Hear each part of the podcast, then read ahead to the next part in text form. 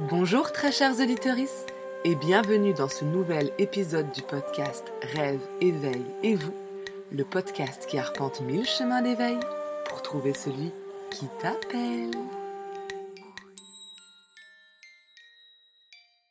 Aujourd'hui, j'ai une folle envie de vous parler de l'alchimie. L'alchimie, j'ai envie de vous en parler parce que j'ai regardé un documentaire, ou plutôt une série de sept documentaires d'une heure et demie, et ça m'a absolument passionné. Donc évidemment, je vais résumer l'idée. Je ne vais pas vous faire un épisode de 7 fois une heure et demie, mais euh, je pense que c'est une voie spirituelle euh, méconnue ou connue euh, des initiés seulement, et qui peut être passionnante parce que ça a un rapport particulier avec le monde. Alors je vais vous expliquer tout ça, étape par étape, en essayant d'être clair et pédagogue parce que c'est pas forcément simple. Et euh, je pense que si vous avez envie de, comment dire, de vous intéresser un petit peu plus à l'alchimie, je vous invite vraiment à aller regarder des vidéos.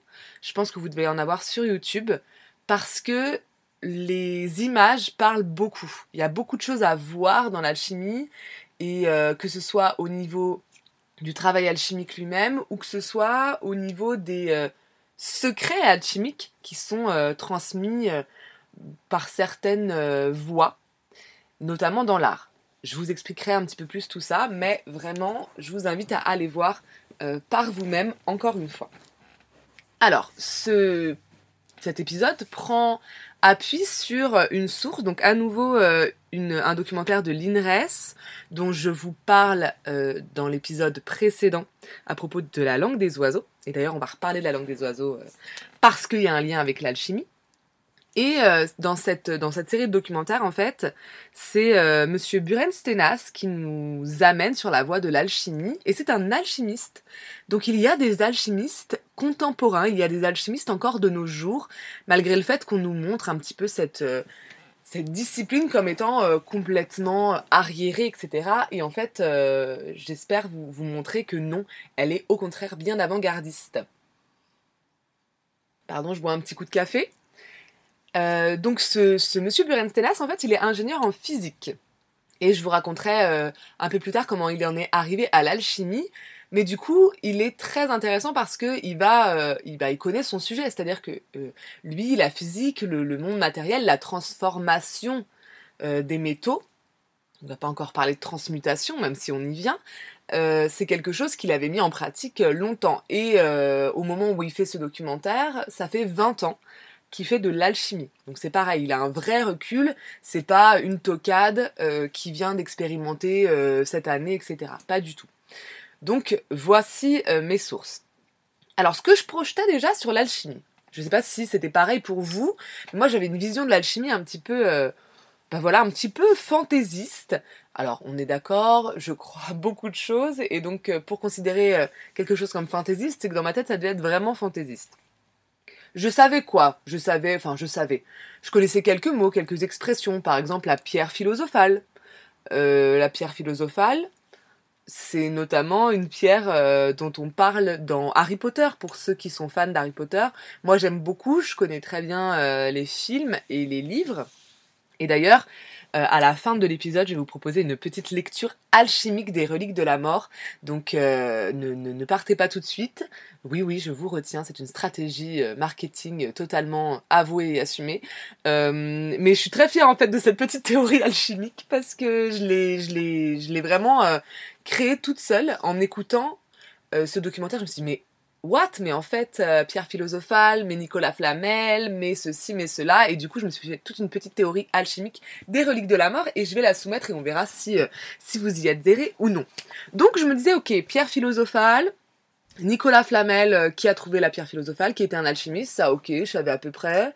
Alors la pierre philosophale, d'ailleurs c'est intéressant parce que eux ils appellent ça aussi la pierre des philosophes, les alchimistes, et je m'étais jamais dit ça comme ça.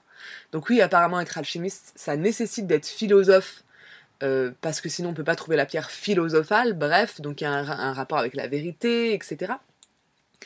Euh, la sagesse. Euh. Donc ça, ok, mais je savais pas trop bien à quoi ça servait la pierre philosophale. Vite fait, je m'étais dit euh, le plomb en or. Ouais, ok, on transmute le plomb en or, donc ça sert quoi? Ça sert à devenir riche. Ok, donc c'est du matérialisme qui m'intéresse pas forcément. Euh, l'immortalité, la pierre philosophale, Nicolas Flamel dans Harry Potter, il y a un lien avec l'immortalité, etc. Ouais, ok. Donc ce serait une pierre qui permettrait d'accéder à l'immortalité. Pareil, est-ce que... Euh, bon, si, c'était le but euh, de ma vie, je, me suis cru longtemps immortelle, mais ce n'est plus le cas et ce n'est plus le but de ma vie. Donc j'avais entendu rapidement ça. Et puis je me disais, bah, c'est un mélange de science et de magie. Euh, à la fois, il y a chimie dans le mot alchimie, euh, et, et, puis euh, ça semble être un peu de la magie quand même, parce que transformer le plomb en or. Alors, je me souviens plus de, de l'origine du mot alchimie, elle est expliquée dans le documentaire. Et il me semble qu'elle est intéressante, alors je vais juste aller jeter un petit coup d'œil. Ok, donc je viens d'aller faire la petite vérif. donc ça viendrait du latin euh, médiéval, bon, évidemment, alchimia, issu de l'arabe alchimia, euh, la chimie, donc en fait, les termes alchimie et chimie pendant très longtemps ont été synonymes. Et euh, ce serait l'art de faire de l'or, mais aussi l'art de purifier son cœur. Et ça, c'est extrêmement important parce que c'est pour ça que je vais vous parler de l'alchimie. Je vais, vous en parler juste après. Il y a un vrai lien entre l'évolution du métal et l'évolution de soi-même. Donc, et ça viendrait l'arabe viendrait du grec ancien koumeya, qui voudrait dire art de faire fondre les métaux. Donc il y a cette idée de fusion, mais il y a, comme très souvent dans l'évolution de la langue, euh, le sens matériel et le sens propre, euh, donc art de faire fondre les métaux, c'est fusionné, c'est le bon terme, avec euh, le sens symbolique et le sens, comment dire, figuré donc art de purifier son cœur. Ok, donc là on voit qu'il y a bien un, sens propre et un sens figuré, et qu'en fait euh, ils ont fini par se mélanger un petit peu. Donc voilà comment je percevais l'alchimie et c'était euh, un peu de, la superstition. Puis en même temps, c'est quelque chose de très lointain, c'est quelque chose qui était peut-être un peu récupéré par les francs-maçons, etc., etc. Euh, je, je parle pas du tout des francs-maçons comme étant, enfin bref, j'ai aucun euh, aucun préjugé ou préavis sur les sociétés secrètes, mais je veux dire, je reliais ça à des espèces de traditions millénaires secrètes, mais dont j'avais absolument aucune idée en fait. Et pourquoi, après avoir écouté ce documentaire, j'ai très envie de vous en parler? Euh, Parce que je me suis rendu compte que, d'abord, ben, c'était une voie spirituelle de transformation de soi. Vraiment, l'alchimie, c'est une voie spirituelle de transformation de soi et c'est ce que j'essaye de, mettre en avant dans ce podcast, que ce soit au niveau... Oui, j'ai eu du mal à dire le mot podcast. que ce soit au niveau de la littérature, au niveau des films, au niveau de, de ce qu'on mange, des énergies, des gens qu'on rencontre. Euh, vraiment des voies spirituelles de transformation de soi, bien sûr, si on a envie euh, de se transformer soi. Et l'alchimie, je vous expliquerai pourquoi, ça en fait partie. Et elle est contemporaine. Moi, je me disais, mais c'est fini, mais personne n'est plus alchimiste depuis le Moyen-Âge, etc. Et en fait, non, c'est pas du tout le cas. Euh, et donc, elle est, c'est une voie qu'on continue à expérimenter et qu'en fait, la physique moderne, la physique quantique, etc., vient alimenter euh, c'est ce que je vous disais aussi dans les autres podcasts, et par rapport aux énergies, la physique quantique, elle révolutionne la vision de la matière. Et l'alchimie révolutionnait déjà la vision de la matière. Donc en fait, c'est comme si des savoirs euh, ancestraux nous avaient déjà dit ces choses-là. Donc on vient les vérifier avec une espèce de science moderne, euh, techniciste, et que les choses se rassemblent, et, que là, on va remettre en avant des savoirs ancestraux, en disant, mais mon Dieu, oui, on nous l'avait dit, on nous l'avait dit sur un, sur un autre mode, avec un autre langage, et on va en parler. Et euh, c'était déjà là, mais il fallait qu'on le, retrouve en fait. Donc ça c'est une chose. Pourquoi vous en parlez aussi? Parce que ça donne une vision différente et avant-gardiste de la matière. Oui, avant-gardiste, alors que pourtant ça fait des millénaires qu'on se transmet des savoirs alchimiques. Mais bah vous savez très bien hein, qu'en fait on est toujours en train de retrouver des, connaissances euh, euh, qui, étaient là déjà il y a bien longtemps. Euh, on a transmis des savoirs, mais on n'a pas transmis des connaissances. Savoir, c'est voir ça et uniquement ça. Connaître, c'est naître avec, donc c'est faire l'expérience. Donc on nous a traduit des, on nous a transmis pardon des savoirs. Super, on ne sait pas quoi en faire parce que nous on a besoin de connaissances, on a besoin d'expérimenter pour que ça s'intègre à nous. Et là dans l'alchimie, il y a vraiment une vision de la matière, une connaissance de la matière par l'expérience euh, qui nous fait euh, comprendre envisager, voir le monde, appréhender le monde de manière complètement différente. Ce monde matériel, en fait, va libérer ses secrets ce qui se crée, euh, va libérer ses secrets à travers l'alchimie et on va atteindre des connaissances qui sont des connaissances spirituelles super profondes. Et, de toute façon, une des voies, euh, une des volontés de l'alchimie, c'est d'accéder au, divin. Pas de se transformer en Dieu, bien sûr, il n'y a pas d'idée d'ubris ou d'arrogance. Euh, L'ubris, c'est l'arrogance ultime, l'arrogance envers les dieux, terme grec euh, de grec ancien. Eh bien, il n'y a, a, pas cette idée-là d'arrogance, mais il y a cette idée-là d'aller euh, d'aller ouvrir la matière, d'aller regarder le divin euh, en face. Donc il y a vraiment une voie de, de, de, de, de, de test, d'expérimentation de la matière pour voir qu'elle est beaucoup plus, qu'elle est autre en tout cas, que ce qu'on veut nous faire croire ou que ce qu'on voit a priori. Donc c'est aller au-delà du visible en permanence, aller au-delà du visible. Et donc, euh, la troisième raison pour laquelle j'ai envie d'en parler, c'est que en faisant ces expériences d'alchimie, euh, on va voir que nous agissons sur la matière, mais que nous n'agissons pas avec nos mains. Nous, ne manifestons pas euh, dans la matière avec notre propre corps, mais avec notre énergie. C'est-à-dire qu'en changeant notre énergie, on change notre rapport à la matière et la, nature de cette matière.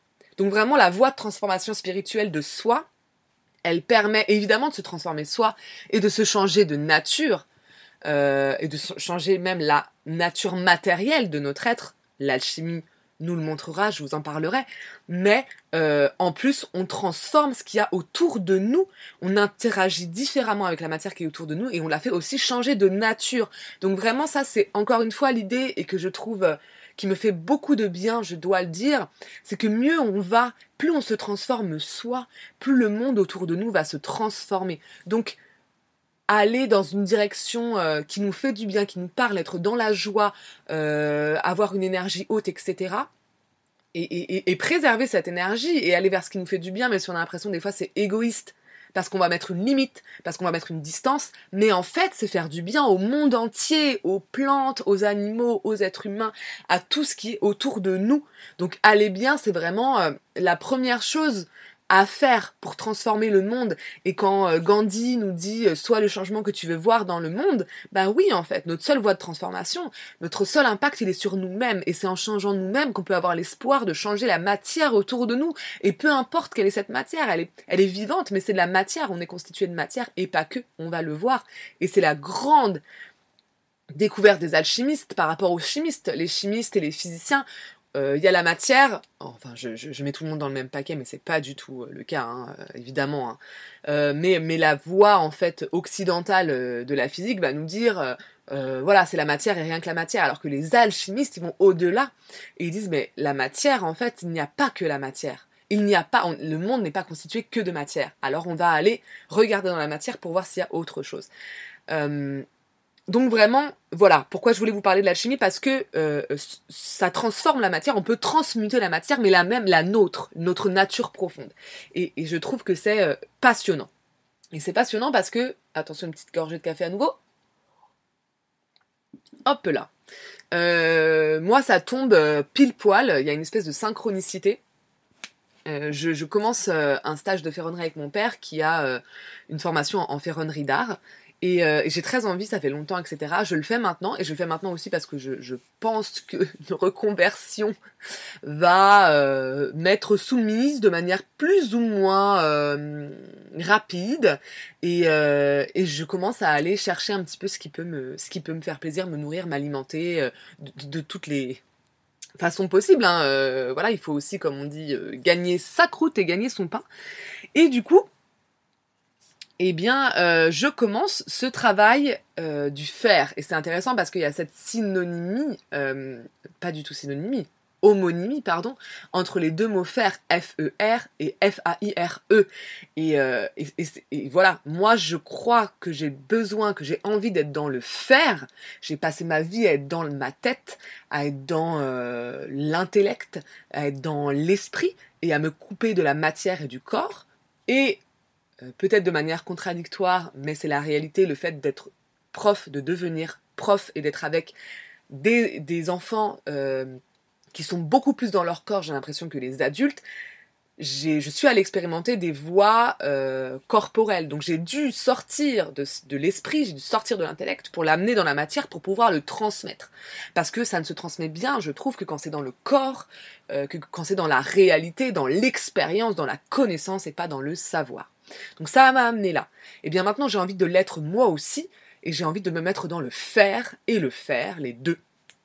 Et comme par hasard, euh, au moment où j'ouvre cette voie-là, eh bien, on m'amène sur la voie de l'alchimie, on me dit, regarde, en fait, il y a une voie spirituelle grandiose et royale qui passe par le fer et la matière. Et j'en suis ravie. Donc, maintenant, après avoir dit euh, pourquoi euh, je voulais parler de l'alchimie et ce que je projetais à la base de l'alchimie, je vais essayer de présenter ce qu'est l'alchimie. Alors, évidemment, ça va être bref, mais pas assez bref et en même temps trop bref pour trop tout présenter.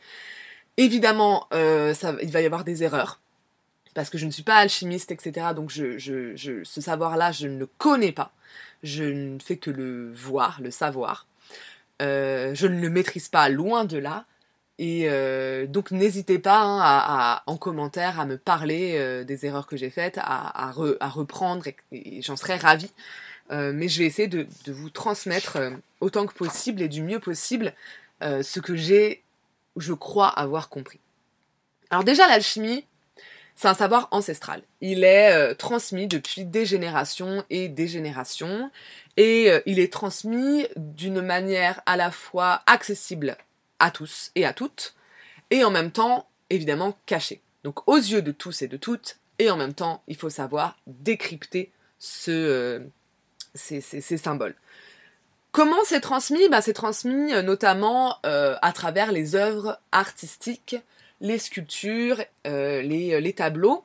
Et dans quel lieu mieux transmettre un savoir à tous dans un pays qui est religieux, qui est catholique, je pense notamment au Moyen Âge, et qui va mettre beaucoup d'argent pour créer des des lieux euh, à la gloire de, Dieu, eh bien, bah, évidemment, les églises et les cathédrales. Là, euh, tout le monde peut y entrer, euh, tout le monde a même l'obligation à peu près d'y entrer à, un certain moment de l'histoire, et donc tout le monde va voir ces connaissances, mais tout le monde ne va pas y accéder.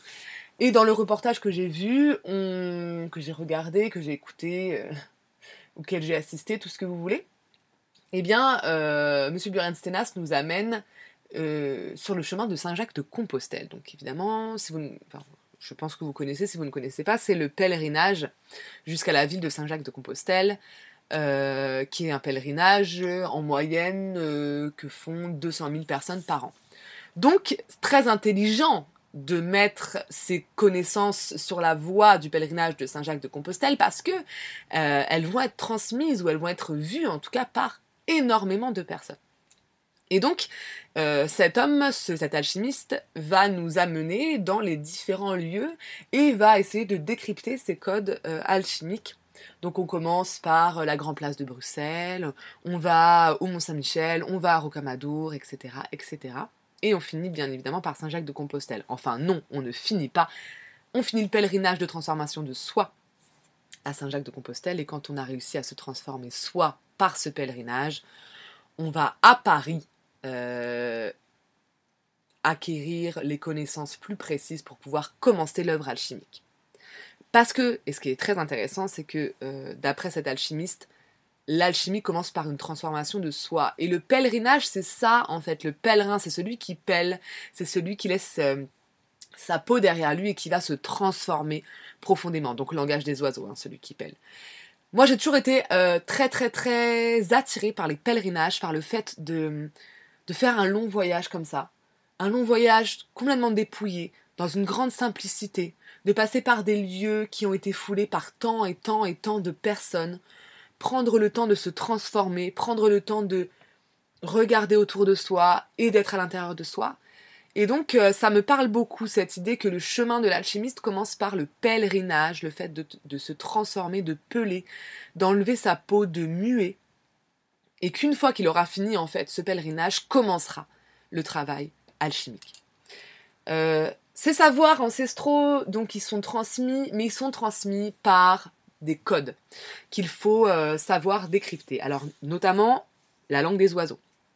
La langue des oiseaux, euh, qui va nous permettre de comprendre pas mal de symboles parce qu'on va les lire littéralement et on va plus les lire littérairement.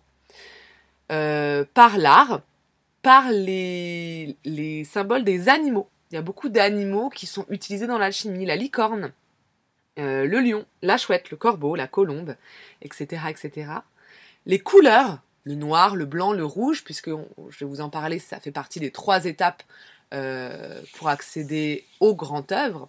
On dit le grand œuvre pour parler de la pierre philosophale, et on va voir à quoi elle sert cette pierre.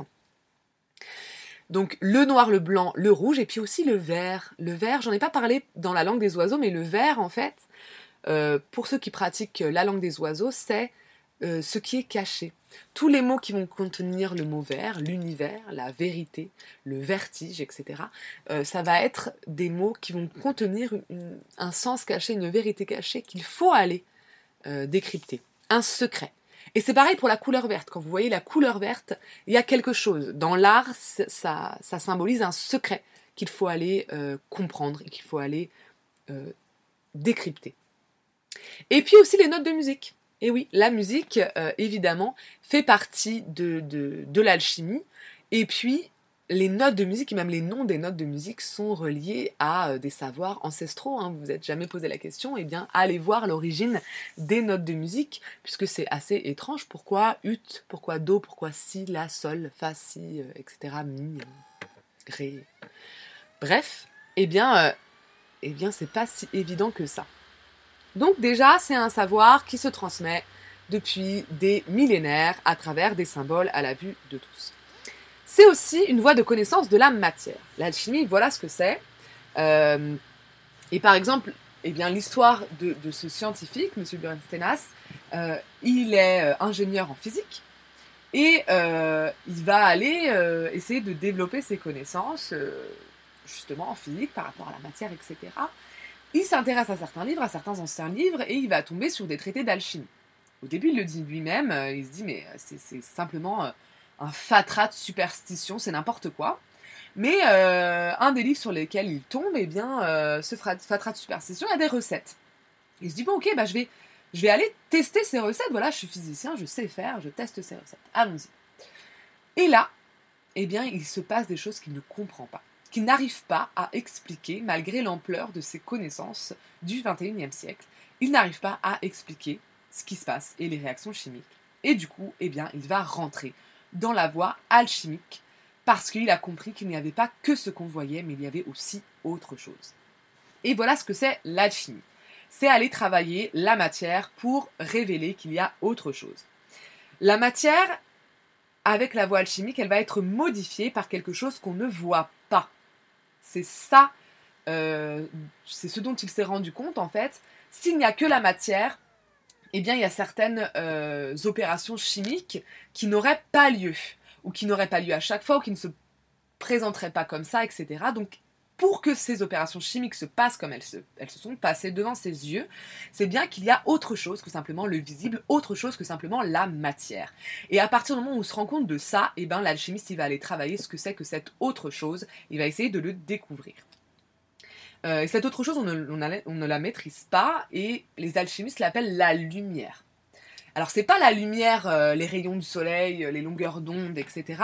C'est l'éther en fait. C'est cette espèce d'énergie créatrice qui est tout le temps autour de nous, qui est partout tout le temps, et qui va venir se refléter dans la matière, qui va venir résonner, j'ai envie de dire, qui va être rejetée par la matière, et c'est pour ça qu'on la voit, cette, cette matière, c'est pour ça qu'elle est visible à nos yeux, c'est pour ça qu'elle est dure, etc c'est parce qu'elle ne laisse pas passer cette lumière créatrice et que cette lumière créatrice, elle, exerce une certaine pression. Euh, d'ailleurs, la pesanteur, hein, ça pourrait être aussi vu de cette manière-là, perçu de cette manière-là. Donc l'alchimiste, il va aller travailler la matière pour euh, essayer de faire passer cette lumière, cette énergie créatrice à l'intérieur. Donc il va essayer d'ouvrir cette matière, mais pas ouvrir en la cassant en deux, hein, l'ouvrir vraiment par des opérations chimiques pour permettre à cette matière de recevoir la lumière qui jusqu'à maintenant euh, n'était pas reçue parce que la matière faisait barrage, faisait obstacle. Voilà ce qu'est le travail de l'alchimiste. Travailler la matière, ouvrir la matière pour laisser entrer cette lumière créatrice, divine, tout ce que vous voulez. Euh, et la pierre philosophale, c'est ça. Euh, c'est oui, la pierre philosophale aurait le pouvoir de transformer le plomb en or, mais c'est pas une finalité. Euh, je vais vous l'expliquer à la fin, ça, quand euh, j'aurai fait les trois étapes de l'alchimie, je vous aurai expliqué. C'est pas la finalité. Et d'ailleurs, les alchimistes disent si tu arrives à transmuter le plomb en or, tu n'en as plus besoin. Ça veut dire que, en fait, c'est une conséquence du travail alchimique. Oui, ça va être possible, mais ce n'est pas du tout ce qui est recherché par les, alchimistes. Et d'ailleurs, si ils le recherchent, ils n'y arriveront jamais.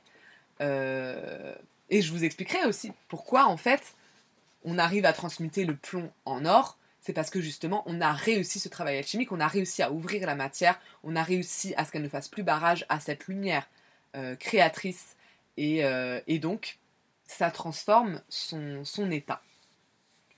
Donc, avez-vous bien compris, le travail de l'alchimiste, c'est ça, c'est il y a trois euh, états, on va dire, il y a trois ordres dans la nature, il y a l'ordre animal, il y a l'ordre végétal et il y a l'ordre minéral.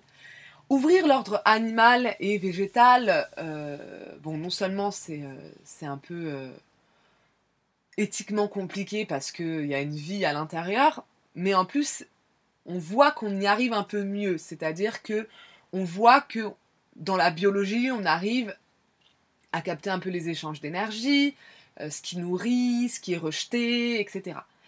Le minéral, on va dire que c'est euh, plus difficile. Et donc, les alchimistes, ils vont passer par cette voie plus difficile, plus ardue, pour essayer de comprendre l'ordre du monde, pour essayer de comprendre ce qu'est la matière. L'alchimiste travaille le minéral, il cherche à y faire entrer la lumière, et il le cherche à faire entrer la lumière en rectifiant le minéral. Alors rectifier, ça veut dire rendre droit. Hein. Rectiligne, euh, c'est la ligne droite Rectum, c'est droit, d'accord euh, Donc il va essayer de rendre droit le minéral. Et ça, il y a, bah, deux, il acceptions, il y a deux sens. Il y a rendre droit euh, spirituellement, quelque part, et il y a rendre droit chimiquement. On va voir qu'il y a plusieurs façons d'y arriver. Et en le rendant droit, ce métal, il va réussir à trouver la quintessence de la matière. La quintessence, c'est la cinquième quinte essence, la cinquième essence. Euh, et donc, c'est pas l'essence ni liquide, ni solide, ni gazeux, euh, etc. Mais c'est une essence au-delà de ça. Il y a une transformation de l'état. Euh, ce n'est plus la terre, l'eau, le feu ou l'air. C'est un autre état, c'est l'état de la lumière divine, la lumière créatrice, ce que vous voulez. Voilà, la quintessence. On voit aussi hein, qu'il y a des mots qu'on utilise, mais dont on a perdu le sens premier. Quintessence, on va dire que, voilà, y a la quintessence de quelque chose, c'est, l'essentiel. Mais en fait, dans le mot quintessence, il n'y a pas que essence, hein, il n'y a pas que essentiel, il y a quinte. Pourquoi? Cinquième, bah oui, parce que c'est ni l'eau, ni la terre, ni le feu, ni l'air, c'est autre chose. Et c'est un état qu'on ne connaît pas dans la matière. Donc c'est euh, en quelque sorte le cinquième élément, cette quintessence, que l'alchimiste va essayer de, faire advenir dans la matière, dans le métal. Et cette quintessence, elle est symbolisée en alchimie par la rose. La rose a cinq pétales, la rose rouge. Donc la rose, c'est la fleur du secret. Et c'est aussi la fleur qui représente la pierre philosophale parce que euh, elle est rouge et euh, que la pierre philosophale aussi. Ok, on continue. Pour parvenir à rectifier cette matière, à la rendre droite, à lui permettre de laisser passer la lumière créatrice, eh bien, euh, l'idée c'est de travailler avec l'esprit du métal. Et oui, on va arrêter de penser qu'il n'y a que la matière, qu'il n'y a que le visible, et on va commencer à entrer dans le rapport spirituel avec le monde, le rapport avec l'esprit du métal. Euh, la, matière ne se limite pas au visible. Pour réussir à rectifier cette matière et à atteindre la pierre philosophale, selon les, alchimistes, pardon, il y a trois étapes. Et oui, on retrouve ce nombre 3, trois passages, trois passages qui vont permettre de trépasser. Et d'ailleurs, on va voir qu'un de ces passages, c'est la mort symbolique Bien sûr, évidemment, dans toute transformation, on passe par une mort symbolique. Donc il y a trois étapes dans ce qu'on appelle le grand œuvre de l'alchimiste. Le grand œuvre, c'est parvenir à la pierre philosophale. Et encore une fois, je vous expliquerai ce qu'elle permet, cette pierre. Trois étapes. Première étape s'appelle l'œuvre au noir. Elle est symbolisée par la couleur noire, elle est symbolisée par l'animal corbeau, puisqu'il s'agit de euh, d'aller volatiliser un métal pour le rendre noir.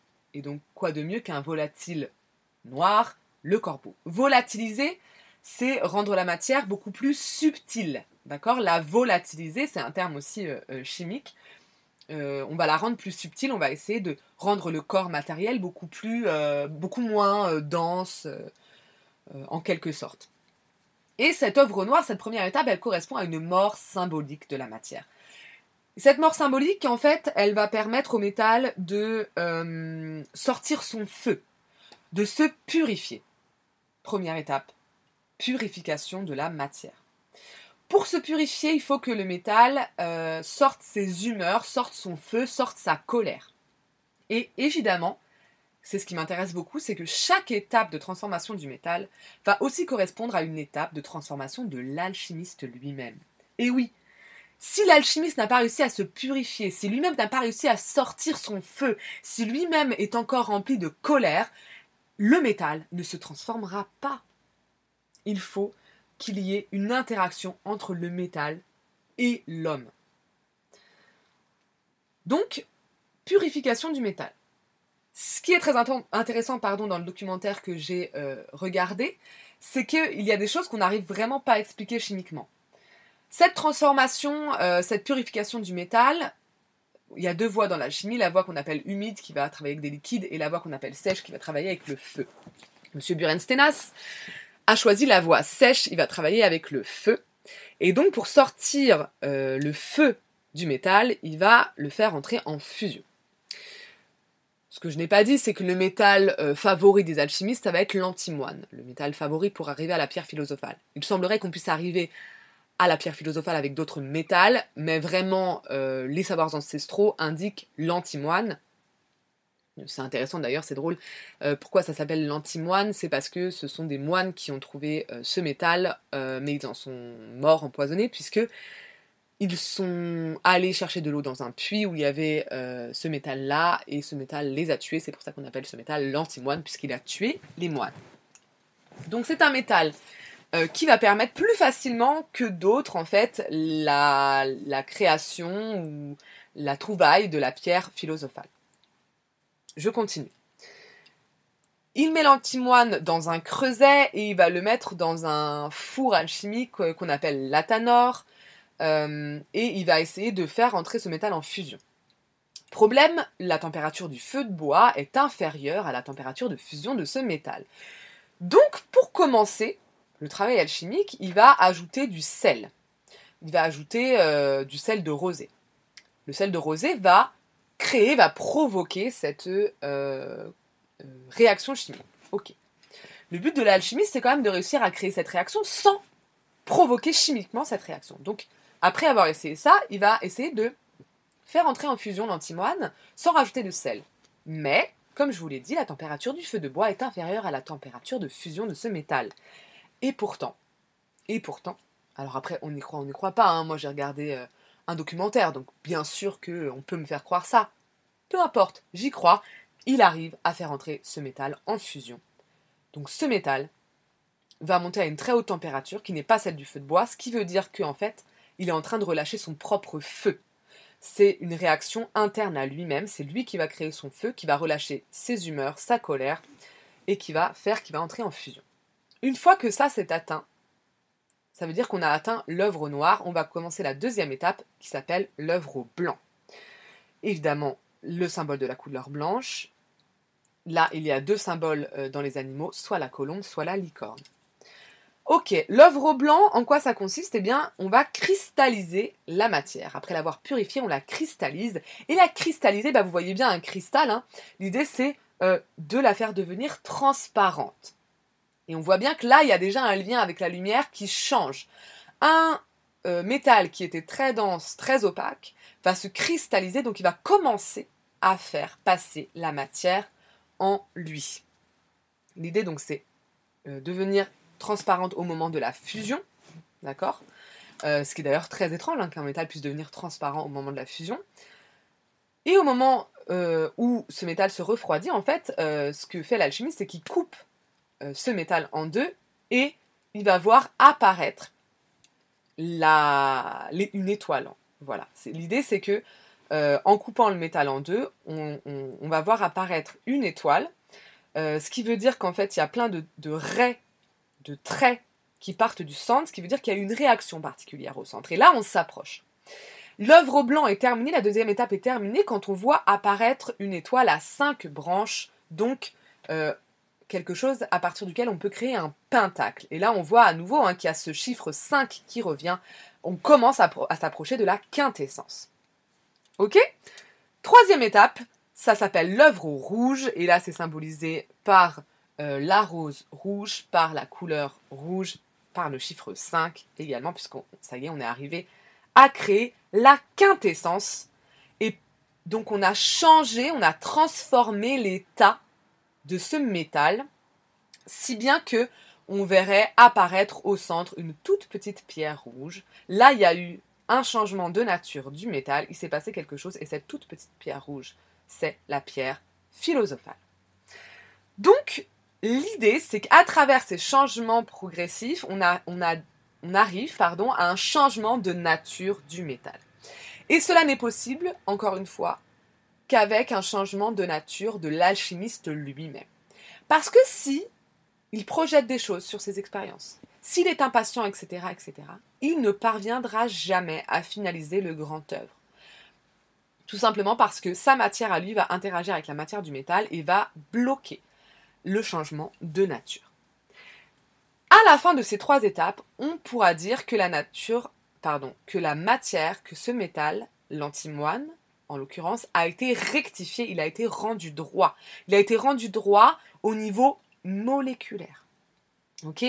Et donc, il, a permis à la lumière de rentrer à l'intérieur de lui, donc à la lumière créatrice et divine, de rentrer à l'intérieur de lui. La matière ne fait plus obstacle à la lumière et donc finalement elle change d'état. Elle n'est plus matière, mais elle se transforme déjà en lumière.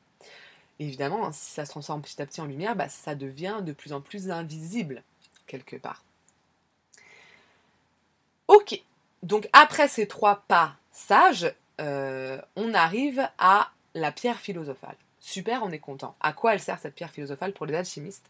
Eh bien, puisqu'on a réussi à ouvrir la matière pour laisser entrer la lumière, ou plutôt on a réussi à faire en sorte que la matière ne fasse plus obstacle, ne fasse plus résistance à la lumière, et qu'on a réussi à changer l'état, à changer la nature même du métal, on voit bien qu'en fait, quelque part, on a réussi à recréer euh, la création, à recréer l'origine euh, du monde, puisque euh, il y a de moins en moins, pardon, dans l'univers de matière, parce que la matière se recrée petit à petit en lumière. Et c'est d'ailleurs le, les, trous noirs hein, qu'on n'arrive pas à expliquer, les trous verts. Encore une fois, hein, le, mot de vert qui indique qu'il y a quelque chose à comprendre. Eh bien, ça, ça, aspire toute matière, ça condense. Ceux qui connaissent un peu la physique savent que ça condense la matière si fortement qu'elle finit par ne plus exister en tant que telle. Et euh, l'hypothèse de l'alchimiste, c'est que bah, condenser cette matière, pardon, elle est condensée par la lumière, elle est condensée à tel point qu'elle finit par laisser passer la lumière et elle se retransforme en lumière. Donc en faisant ça, en faisant sa pierre philosophale, l'alchimiste quelque part vient de percer les mystères de la création puisqu'il a permis à la lumière de euh, transformer la matière. Cette pierre philosophale est donc euh, une mini-création, euh, bien que l'homme ne soit pas Dieu, évidemment, attention à l'arrogance et à l'ubris, une fois qu'on a cette pierre philosophale, eh bien, on va, on aller vérifier que cette pierre philosophale, elle soit, comment dire, bien celle qu'on cherche, qu'elle fonctionne bien, qu'elle est bien changée de nature. Et pour cela, on va aller faire le test, le fameux test des alchimistes de changer le plomb en or. C'est un test en fait, c'est pas du tout euh, le but, même s'il y a probablement plein d'alchimistes euh, qui ont essayé de parvenir à la pierre philosophale pour arriver à transformer le plomb en or, mais c'est pas le but. le but c'est d'aller euh, tester sa pierre en la réduisant en poudre, en la mélangeant au plomb, et on va voir si cette pierre, elle est bien capable de changer non seulement sa nature, mais de changer la nature d'autres métaux. Pourquoi on choisit le plomb? Parce que c'est celui qui, de manière moléculaire, est le plus chaotique. Donc encore une fois, on va passer du chaos à l'ordre, on va venir rectifier la matière, et la pierre philosophale, c'est ça qu'elle fait. Elle change l'état, elle change la nature de la matière, elle la rend droite, elle la rectifie. Donc en transformant, en changeant la nature du plomb, elle va la rectifier et ça va l'amener à euh, au métal le plus rectifié, le plus droit, c'est l'or. Ok? Et donc c'est un or chimiquement pur, et c'est pas un or qu'on trouve dans les mines, il est plus pur chimiquement que l'or qu'on trouve dans les mines. Et donc voilà, une fois qu'on a la pierre philosophale, on fait passer ce test-là. Une fois que ce test est réussi, l'idée ultime des alchimistes, c'est de l'ingérer, la pierre. Bah oui, ce changement de nature, c'est bien, on va changer euh, la nature euh, des métaux, euh, mais à quoi ça sert? À quoi ça sert quand on a compris qu'en fait, le monde de matière n'était qu'une petite parcelle du, du, monde, qui avait autre chose et qui avait notamment la lumière créatrice? Eh ben oui, ça sert à rien. On n'a pas fait tout ce chemin spirituel pour finalement ne cesser de transformer du plomb en or et de s'enrichir et de vivre dans un monde matériel. On vient de comprendre les secrets de la création, on vient de comprendre que la matière euh, n'existe pas seule et qu'elle est forcément en interaction avec la lumière. Donc, si cette pierre philosophale peut changer la nature d'un métal, changer la nature d'une matière, elle peut peut-être aussi changer notre propre nature. Et donc l'idée c'est d'ingérer cette pierre pour changer de nature. L'idée c'est de l'ingérer trois fois. Euh, eh bien, ce qui est dit dans les textes, c'est des, expériences assez fabuleuses de compréhension, de connaissance en fait, des secrets de l'univers à un instant T. L'ingestion de cette pierre euh, créerait quelque chose de fabuleux. Trois fois, une fois, il semblerait qu'on comprenne de là où on est ce qui se passe autour de nous. Euh, la deuxième fois, il semblerait que de l'extérieur, donc on, je ne sais pas comment ça se passe, hein, je ne l'ai pas vécu. On se positionne à l'extérieur de la matière et on comprendrait ce qui se passerait à l'intérieur. Et puis euh, la troisième étape, eh bien tout simplement, personne n'en est revenu pour le dire. Donc euh, ça s'apparenterait à une espèce de mort. Et en même temps, ce serait logique.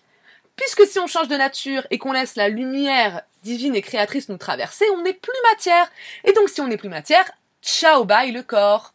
Et donc, ce serait une mort, mais ce serait une mort euh, dans un changement d'état hyper lumineux. Voilà, voilà, voilà. Euh, j'ai essayé d'être assez courte et pourtant, ben, ça fait plus de 40 minutes que je vous parle. J'ai essayé d'être assez claire. Et moi, ça m'a vraiment, euh, enfin voilà, c'est, je trouve ça tellement intéressant. Vrai, pas vrai, ça m'intéresse pas. La notion de vérité, elle est, elle est tellement euh, vague. Mais j'ai trouvé ce chemin initiatique fabuleux. Et en fait, euh, je vous invite vraiment à regarder ce documentaire si vous le pouvez, ou à regarder un petit peu l'alchimie dans l'art. Ce qui est fou, c'est que ces savoirs-là, ben oui, il y a des, des livres d'alchimie, mais il y a aussi des livres à, ciel ouvert presque, donc la nature est un livre d'alchimie à ciel ouvert, mais les grandes cathédrales qu'on a, qu'on a euh, érigées euh, avec des, portes et des tympans, etc., absolument fabuleux, et eh bien là, il y a des connaissances alchimiques folles.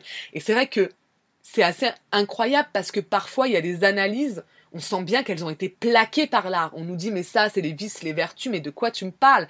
Moi instinctivement je vois pas ça, instinctivement je vois autre chose et on voit bien que cette autre chose c'est parfois des connaissances qui sont transmises. Moi j'y crois profondément. Je crois que l'art est, là pour nous transmettre des connaissances ancestrales. Euh, quand on savait pas lire, quand on savait pas écrire, ben on savait regarder autour de nous.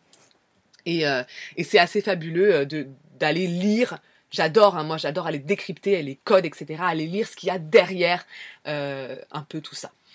Voilà, donc euh, c'est assez fabuleux. Euh, je vous invite à regarder ça. Moi, je pense que je vais aller regarder plein de vidéos là-dessus parce que ça me donne trop envie. Et c'est l'heure de la grande révélation de mon hypothèse incroyable sur Harry Potter. Alors, je vous la soumets et puis vous me direz ce que vous en pensez. Alors déjà, est-ce que vous avez bien en tête les reliques de la mort. Alors les reliques de la mort, elles sont euh, trois. Donc déjà, chiffre euh, symbolique s'il en est, le chiffre 3. Il y a euh, la cape d'invisibilité. Il y a la baguette de sureau. Et il y a la pierre de résurrection. Ok. Déjà, je vais m'intéresser au symbole de ces trois objets, de ces trois reliques. Premièrement, le symbole de la cape, pour ceux qui se rappellent, c'est un triangle. Le triangle, c'est aussi un, symbole, bon, évidemment, euh, trois parties, euh, donc un symbole de tout temps très utilisé, mais c'est un symbole alchimique et c'est le symbole alchimique du soufre. Il faut savoir que, l'alchimie, elle a besoin de trois choses pour fonctionner. Elle a besoin du soufre, elle a besoin du mercure, elle a besoin du sel pour pouvoir rectifier la matière. Euh, alors, le soufre, euh, c'est euh, au moment de l'étape 1, de l'œuvre au noir, de la purification, on dit que le métal sort son soufre. L'étape 2, la cristallisation, donc mercure, le soleil, on dit que parce que c'est symbolisé par le soleil, on dit que l'œuvre au, blanc, pardon, la deuxième étape, on a besoin du mercure pour faire cristalliser le métal. Et euh, pour permettre au soufre et au mercure de s'allier, on utilise le sel, qui va sceller les deux, hein, qui va fermer les deux, parce que sinon le soufre et le mercure ne, s'entendent pas bien. Ok?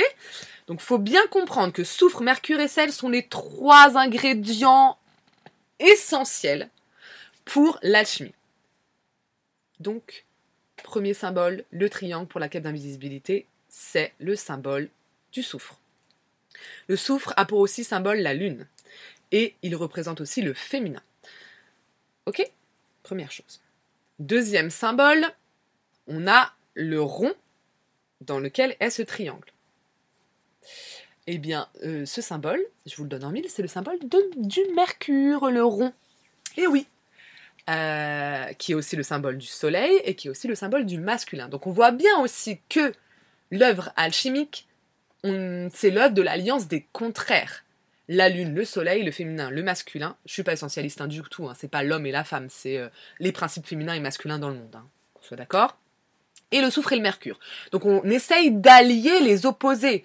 Et là réside le secret aussi de la création, comment on arrive à allier les opposés. Et d'ailleurs, euh, très souvent les symboles alchimiques, on voit qu'on finit par réussir à créer un homme, une femme, un humain à deux têtes. C'est-à-dire qu'on a réussi à allier la matière euh, et, la lumière, donc deux choses qui normalement ne, vont pas ensemble, on a réussi à les recréer, à les allier, à allier les contraires, et donc c'est voilà, c'est la création divine par excellence.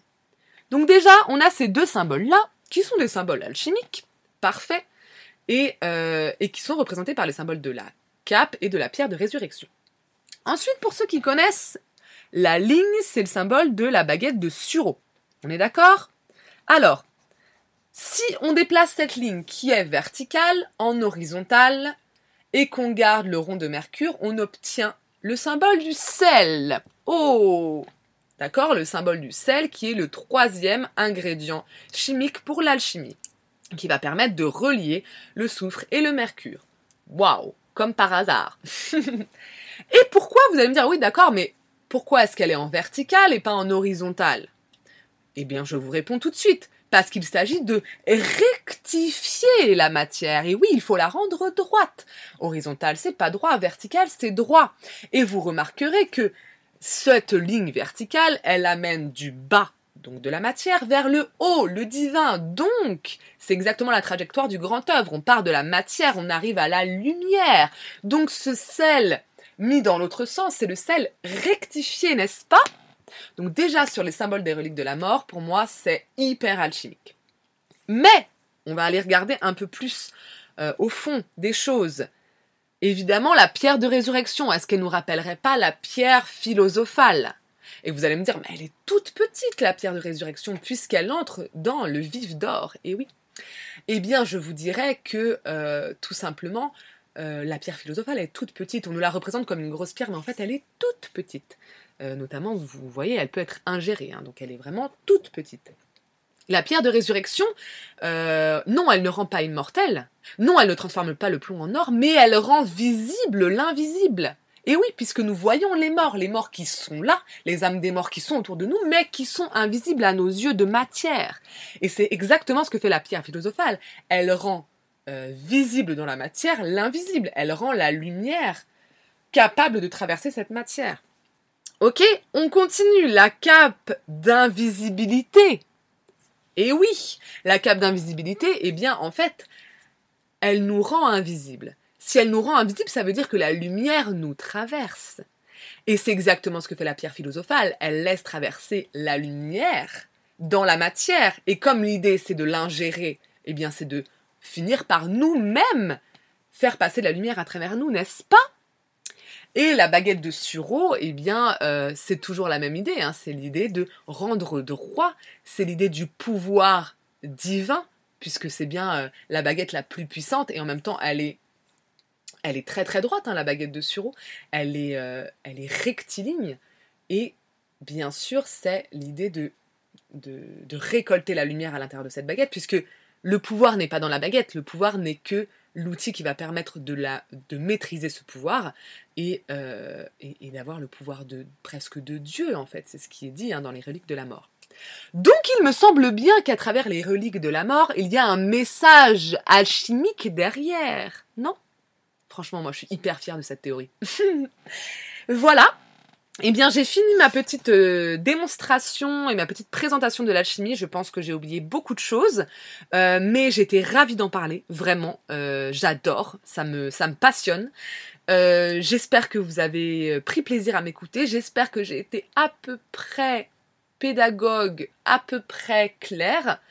Euh, je vous invite à euh, liker, partager, mettre des étoiles sur iTunes, euh, partager sur toutes les plateformes de podcast que vous connaissez, Aosha, Spotify, Spotify pardon, Deezer, à mettre des commentaires sur les plateformes, mais aussi sur ma page Instagram Rêve, Éveil et vous podcast. Je réponds à tout le monde, ça me fait grand plaisir. Et puis euh, voilà, n'hésitez pas à parler de l'alchimie autour de vous. C'est vraiment, euh, c'est vraiment super intéressant. Et je vous souhaite de passer une très très très belle journée. Je vous dis à bientôt dans un nouvel épisode.